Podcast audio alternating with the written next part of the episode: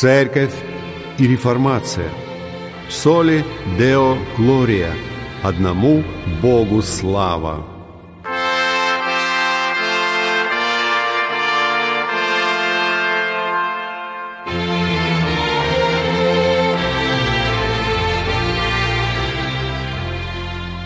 Здравствуйте!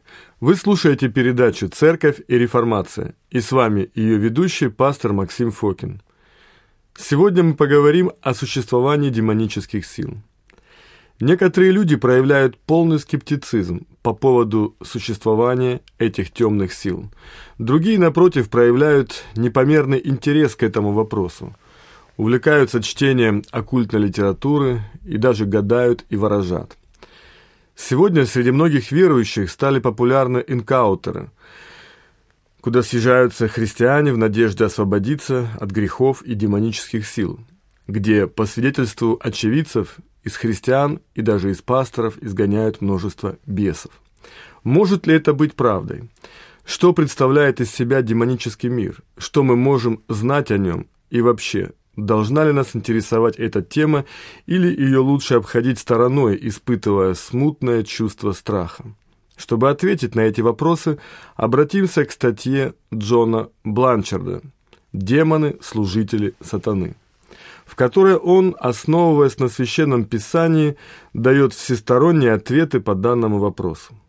Моя рекомендация здесь – это следовать строго библейскому курсу, и это будет лучше всего сделано посредством ответов на семь вопросов, начав с самого фундаментального. Существуют ли демоны? И хотя существует масса эпизодических свидетельств и простирающихся вглубь веков до античного Египта, Ассирии, Халдеи, Греции и Рима, мы должны ответить на этот вопрос, напрямую апеллируя к Писанию. Когда мы так делаем, ответ ясный и недвусмысленный. В Ветхом Завете нам говорится о тех, кто приносили жертвы бесам, а не Богу. Книга Второзакония, глава 32, стих 17. В Ветхом Завете говорится и о других, кто приносили сыновей своих и дочерей своих в жертву бесам. Псалом 105, стих 37. Демоны упомянуты в 19 из 27 книг Нового Завета. И Иисус заявлял, что «Я Духом Божиим изгоняю бесов» Евангелие от Матфея, глава 12, стих 28. Демоны – это не плод сверхактивного религиозного воображения – не бестелесные духи доисторической расы, не долгоживущий результат допотопного сношения между ангелами и человеческими женщинами, все эти теории были предложены в свое время. Библия нигде не подвергает сомнению существование бесов. Откуда они взялись? Бог создал всю реальность вне себя, от времени до титана, от пространства до стволовых клеток. Нет места, чтобы увильнуть от фразы все через него начало быть, и без него ничто не начало быть, что начало быть. Евангелие от Иоанна, глава 1, стих 3. Все же, поскольку Бог не может быть напрямую вовлечен в сотворение зла, доводы соответствуют Писанию, что все ангелы были созданы святыми, но некоторые из них пали из этого состояния. Первым восстал сатана. Он был сразу же выброшен с неба вместе с мириадами ангелов, которые за ним последовали. Библия говорит, ангелов, не сохранивших своего достоинства, но оставивших свое жилище, соблюдает в вечных узах под мраком на суд великого дня. Книга Иуды, стих 6. В противоположность с избранными ангелами, которым была дана благодать оставаться безгрешными – мы должны отметить, что в противоположность человечеству, которое пало в лице своего представителя Адама, каждый ангел-отступник пал по своему личному выбору. Что мы знаем о сатане? Довольно много. Он упомянут в Писании больше, чем все остальные падшие ангелы вместе взятые. И из 29 упоминаний в Евангелиях Иисус говорит о нем 25 раз.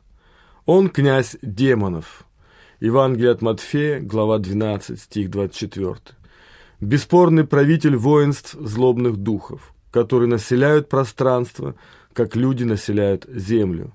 Он назван князем мира сего, в Евангелии от Иоанна в 12 главе в стихе 31, владеющий огромной властью в упорядоченной системе, противостоящей Богу. Он князь, господствующий в воздухе. Послание к Ефесянам, 2 глава, 2 стих. Апостол Павел говорит, «Вы некогда жили по обычаю мира сего, по воле князя, господствующего в воздухе, духа, действующего ныне в сынах противления» что включает в себя всех невозрожденных людей и падших ангелов. Он назван Богом века сего во втором послании Коринфянам в главе 4 в стихе 4. Весь мировой порядок, который отринул Творца и заменил его на творение. Он властвует над этим веком. Библия называет его 52 раза сатаной, то есть противником или соперником, и 35 раз дьяволом, то есть обвинителем или клеветником. Другие наименования включают в себя зло. Евангелие от Иоанна, 17 глава, стих 15. Христос молится, «Не молю, чтобы ты взял их из мира, но чтобы сохранил их от зла». В оригинале «от злого» или «порочного». Итак, имя «злой» является также именем дьявола. Он назван «рыкающим львом», «авадоном», то есть «разрушителем», «большим красным драконом» и «древним змеем». Собрав все это вместе, мы видим воистину ужасающую картину не просто какого-то размытого влияния, но чрезвычайно могучего, удивительно умного, врожденно злобного и разрушительного существа – правителя и лидера воинства меньших духов, полностью ему подконтрольных. Как демоны различаются? Чаще всего они упоминаются в Новом Завете, где четыре главных слова используются, чтобы описать их. Самое часто это «духи». Первое послание к Тимофею, 4 глава, стих 1. «Дух же ясно говорит, что в последние времена отступят некоторые от веры, внимая духом обольстителям и учением бесовским». Некоторые версии переводят греческое слово «демонион» как «дьяволы», но это и неверно и вводит в заблуждение. Есть много духов, но только один дьявол – Другое, часто используемое слово «бесы», но, как это видно из Евангелия от Луки, 10 главы, нет разницы между этим значением и духами. Еще одно ключевое слово «ангелы». В Евангелии от Матфея, в 25 главе, в 41 стихе говорится, «Тогда скажет и тем, которые по левую сторону, идите от меня проклятые, в огонь вечный, уготованный дьяволу и ангелам его». Это явное указание на то, что сатана правит обширным царством падших существ, выполняющих его приказания.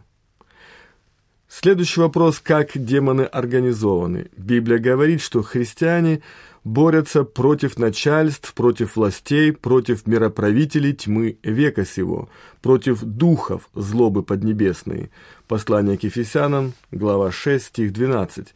Некоторые христианские авторы и ораторы видят это как свидетельство, что демоны имеют высоко структурированную иерархию, и эти мысли развиты в идею о духах территорий с подвластными им континентами, странами, городами и местностями.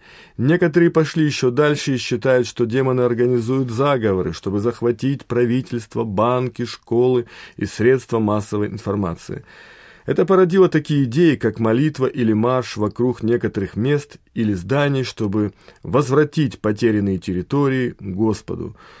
Но для последнего нет никакого библейского основания.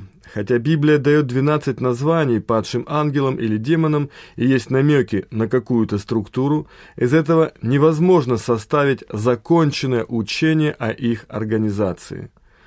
Что же делают демонические силы? Проще говоря, демоны вовлечены в каждую часть программы сатаны. Противостоять Богу, не давать людям понимать Евангелие, противодействовать Божьим людям, атаковать церковь, искушать людей грехом и пресекать распространение Евангелия. Они много делают, чтобы причинить болезнь. Но хотя в Библии есть пример, женщина 18 лет имела духа немощи, Иисус описал ее как дочь Авраамову, которую связал сатана в Евангелии от Луки в 13 главе. Мы не имеем гарантии или прямой связи всех физических болезней с сатанинской или демонической деятельностью. Есть такие, которые заявляют, что демоны ответственны за каждое горе, каждую болезнь или каждое заблуждение. Но американский теолог Август Стронг был гораздо ближе к правде, когда написал «Мы должны приписывать болезнь или стихийное бедствие демоническому действию только тогда, когда для этого есть свидетельство специального откровения.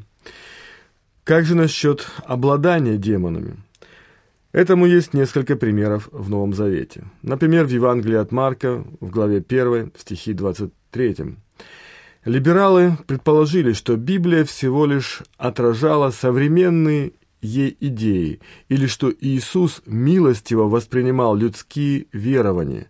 Другие предполагали, что обладания демонами были лишь в библейские времена, особенно когда Иисус был на земле, напрямую противостоя делу сатаны. Но все эти идеи рассыпаются перед лицом фактов.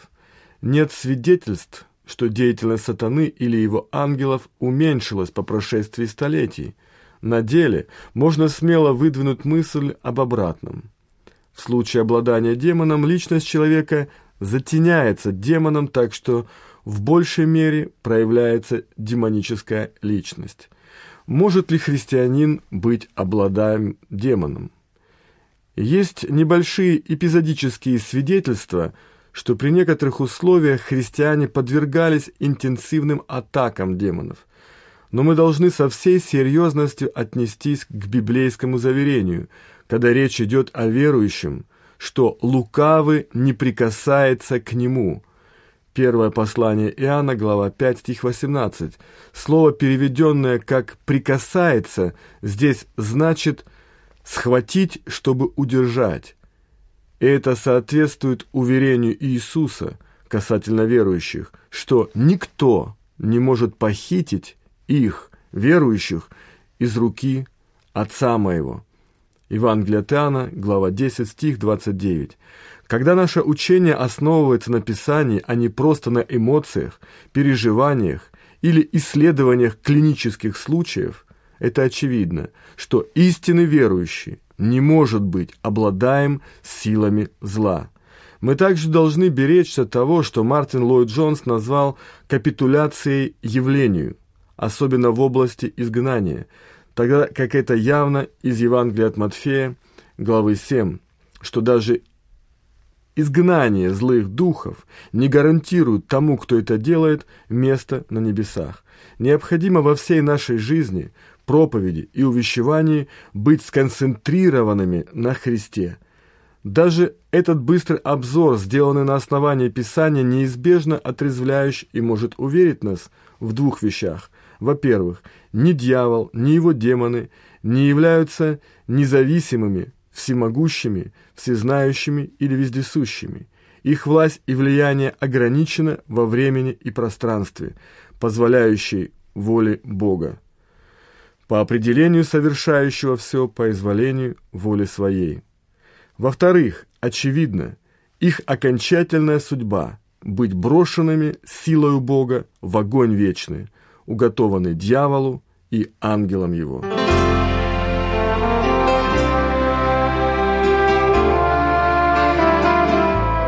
Вы слушали передачу «Церковь и реформация».